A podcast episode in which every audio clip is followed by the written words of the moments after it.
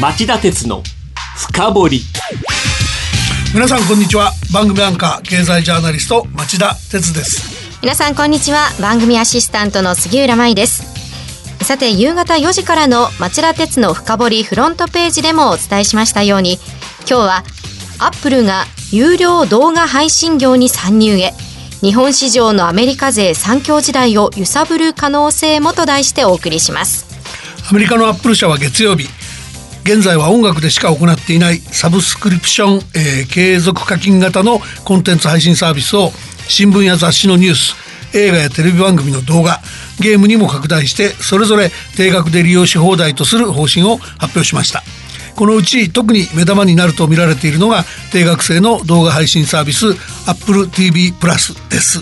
でカリフォルニア州の本社で同じ日に開いた発表会にはスティーブン・スピルバーグ監督や大物俳優が駆けつけてイベントを大いに盛り上げました、はい、有料動画配信業にアップルが参入したら一体どうなるんでしょう？どうですかね。だけど超フィッヒット作や問題作を次々と制作してきたあのスピルバーグ監督らが独自コンテンツ作りに尽力するっていうんだからワクワクする話ですよね。ね今日そこで今日は有料動画市場の現状とアップル参入で何が変わるのかっていったあたりを探ってみたいと思います。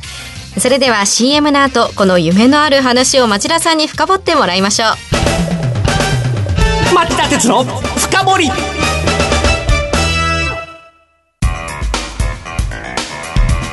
今日の深掘りまずは今回アップルが有料動画配信業に参入を決めた背景について詳しく教えてください。はい、あの背景にあるのは何と言っても成長力の急低下ですよね。はいえー、去年の10月から12月期の売上高は 9, 9四半期ぶりの減収になりました。この不振の原因はスマホ市場の成熟化や中国経済の減速に伴う iPhone などハードウェアの販売が不振だったことです。そこでコンテンツ販売で稼ぐ戦略に転換。この部門の売上高を2020年に2016年の2倍にあたる500億ドル規模にする、えー、計画なんです。その動画配信に転換するためのアップルの戦略について教えてください。あの、アップルは世界で14億台を超える iPhone や iPad といったハードウェアのユーザーを抱えていることを強みにする戦略で、これらのユーザーを主なターゲットとする新サービス Apple TV プラスを100以上の国や地域で提供する方針だと言います。はい、ハードウェアの14億台は後で紹介するネットフリックスの契約数のほぼ10倍っていう数、すごい数なんですよね。で、月曜日の発表会でアップル社のティム・ティム・クック CEO 最高経営責任者は創造性豊かな人々を結集しこれまでにない新しいサービスを作り上げると強調したそうです。気になるサービスの料金なんですが、いくらになるんでしょうか？すいません。料金とかその辺の詳細は未定で、この秋としているサービス開始の直前に発表するんだって言ってますね。日本でのサービスは行われる予定ですか？あの、そこもですね、アップルは、あの、新たなサービスを日本で実施するかどうかについて、その、この日の発表会で触れてないんですけど、だけど、これだけ iPhone 売れてる国ですからね、実施は間違いないと見られてますね。はいところでアメリカでの動画配信サービスですが、現在はどうなっているんでしょうか？はい。アメリカでは SVOD、サブスクリプションビデオオンデマンド、継続課金型オンデマンド型の動画配信サービスが大流行してます。トップを走ってるのはネットフリックスで、ネットフリックスっていうのは1997年に DVD を郵送で貸し出すレンタル会社としてスタート。で、2007年からこの SVOD をスタート。で、世界の190カ国以上でアクセス可能で、字幕や吹き替えで27カ国語に対応できる。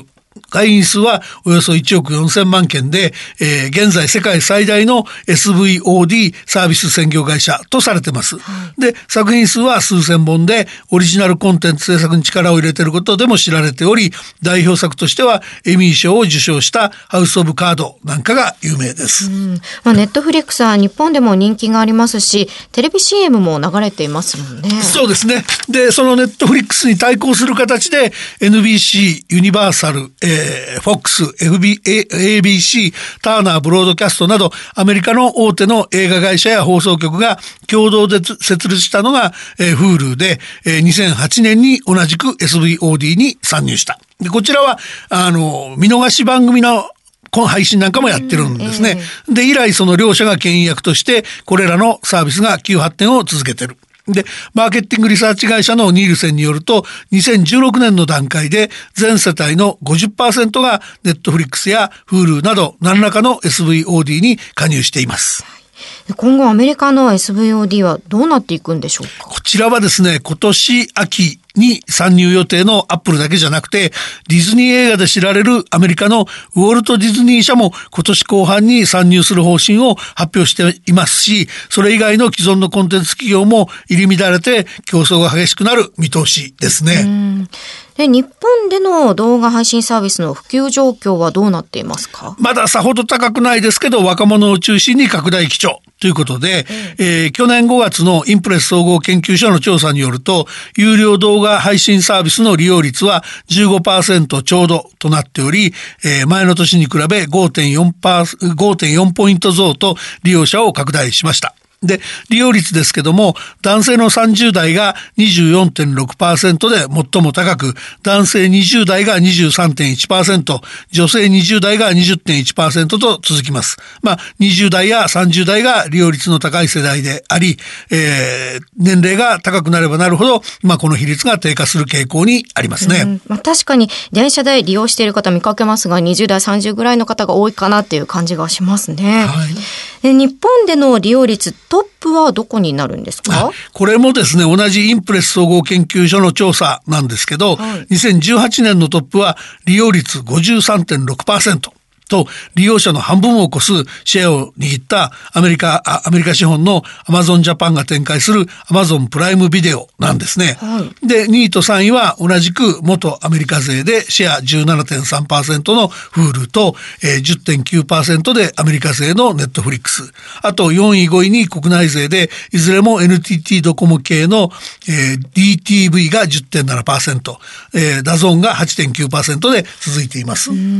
アマゾンプライムビデオがここまでシェアを伸ばしたのはなぜなんでしょうか？実はアマゾンプライムビデオは、えー、2015年スタートと後発なんですが、うん、それでも成功している秘訣っていうのは動画配信のサービス形態が電子商取引で購入したものを迅速に配送してもらうサービスアマゾンプライムっていうサービスですが、うん、それの付随サービスでおまけの格好になってるから入り口の料金がまあただなわけですね。なので、えー、入りやすかったんじゃないかと。で、作品数は数千本で、会員数は世界で1億人を突破したって言われてます。おまけが成功の秘訣というわけですか？そうですね。僕がこの点を成功の秘訣だって言ってる根拠は、総務省が2008年版の情報通信白書で行ったアンケート調査がよりどころなんですね。うん、そのインターネット動画配信について、利用したことがある。利用したことはないけど知っている。利用したこともないし知らないの3つのあの範疇に分類した上で、それぞれの人にですね、YouTube のような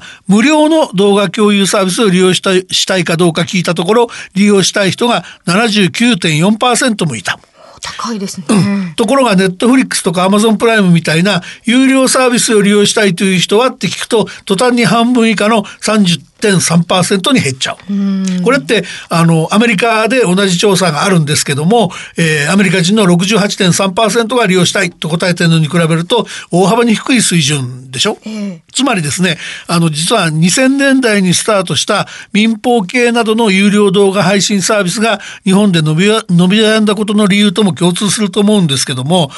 長らく日本って民放の無料の商業放送に慣れ親しんできた習慣があるでしょ日本人にね、はいはい、そうすると動画の視聴にあまりお金払うっていう発想がないんだと見られるんですよね。確かに。動画を見るのにお金を払わない傾向のある日本でアップルが成功する秘訣は何でしょうか？やっぱ払いたくない人に払ってもらうためには低価格がキーワードになりますよね。低価格、えー、うん、それからあのあとアマゾンプライムは実は全ての動画動画が見放題ってわけではなくてその追加料金が必要なタイトルもあるんですよね。はい、だそういう意味ではそのあの無料とか SVOD を基本としつつそのまずは集客しちゃった上であ見たいなと思う人気のあるコンテンツは付加課金も組み合わせるっていうスタイルで少しずつだけどこの追加料金を払って視聴する人も増えてその成長してるって言いますし、それからその日本で2位の Hulu とか3位の Netflix の料金もこれはあの定額で1000円弱から2000円以下っていう低料金設定ですから、でさらに言うと日本語番組も含めたコンテンツの強み作りで利用客作りもしてますからこうした状況を考えると Apple TV プラスが日本で成功するためにはあの低料金に加えて豊富で充実したコンテンツを配信することが利用者の支持を得る影になることは間違いないんじゃないですかね。あと、まあ、特にこれからコンテンツの質が勝敗を分ける可能性は大きいと思います。さらに言えばですよ、まあ、まさかと思いますけど、あの今度法律でねあの、携帯値下げの関係で、あの、端末と通信料金のバンドルって禁止になりますよね。えー、あの分けろと、はい、それ、もしかしたら Apple TV プラスと通信料金がバンドルされるケースも出てくるかもしれないですよね。なるほど。で、Hulu や Netflix に比べて Apple が有利な点っていうのはありますか？あの、来年にかけて 5G 第5世代携帯電話サービスが始まりますんで、桁違いに携帯電話で動画を見る、その環境がや、あの、見やすくなるっていう追い風が一つありますよね。それから、あの、先ほどちょっと言った総務省のアンケート調査で、その有料動画サービスをはいあの利用したい人の比率が、あの、年が若いほど高いんですね。で、そういう意味では、Apple TV プラスは、その iPhone 人気のある若い世代を中心にやろうっていうことですから、そこも、あの、Apple にとっては追い風と言えるかもしれないですね。ただですね、あの、僕らからすれば、まあ、どんな形でもいいですけど、魅力のあるサービスを実現して、あの、日本人の有料動画配信嫌いを払拭して、あの、花開くような産業になるといいと思いますよね。はいあとね、これも最後にもう一つだけ言っておきますと、その、かつて日本製のテレビ受像機とハリウッド製の映画に席巻されて、固有の文化継承が危うくなると言って、フランスなんかヨーロッパの諸国が防衛策を講じたことは、今一度我々も想起しなきゃいけないと思うんですよね。で、そういう意味では動画配信サービスでも日本文化の相応の、文化を相応の割合で伝えていくために、日本勢や日本物コンテンツの振興も大切なんじゃないでしょうか。以上、今日の深掘りでした。今日はアップルが有料動画配信業に参入へ日本市場のアメリカ勢三強時代を揺さぶる可能性もと題してお送りしました番組への感想質問などがありましたらラジオ日経ホームページ内の番組宛てメール送信ホームからメールでお送りください、えー、番組をお聞きのあなた、えー、来週も徹底的に深掘ります。ホットなテーマ探しときますからね。それではまた来週夕方5時35分にお耳にかかりましょう。さようなら